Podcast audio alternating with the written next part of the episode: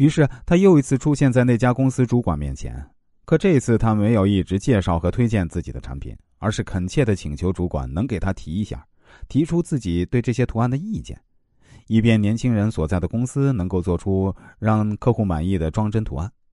这位主管接受了年轻人的请求，把自己的一些想法告诉了年轻人。于是几天后，年轻人带着根据主管的意见修改完成的装帧图案，又去那家公司见主管。结果呢？这家公司全部购买了这些装帧图案。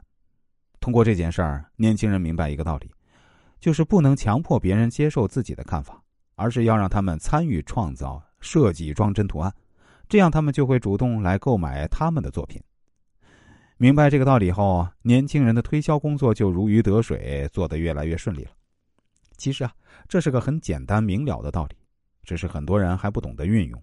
在企业管理中，这个道理更是活用。让员工参与公司的管理和决策，让员工感觉这些决策是自己的作品，那么员工就很容易接受和支持这些决策。再如丰田汽车公司，为了鼓励员工参与管理，在总厂和分厂设了一百三十多处绿色的意见箱，并备有提建议的专用纸，每月开箱一到三次。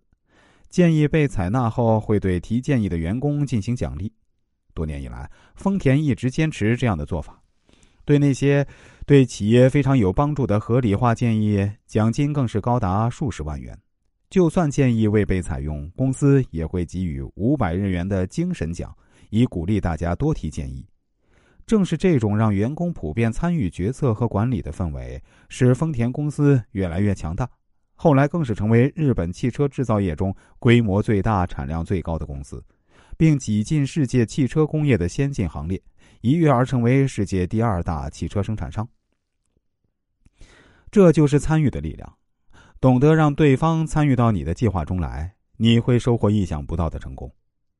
我的心灵感悟：员工更多的关心和参与企业管理，可以强化员工的主人翁意识，从而达到留住人才、稳定员工队伍的目的。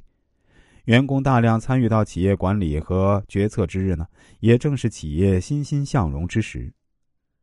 我们接下来说，雷尼尔效应，用心留人胜过用心留人。第二个心呢，就是薪水的薪。对于美国西雅图华盛顿大学计划在校园的华盛顿湖修建一座体育馆，但引起了教授们的强烈反对，因为体育馆一旦在那儿建成，恰好挡住了从员工餐厅窗户欣赏到美丽湖光的机会。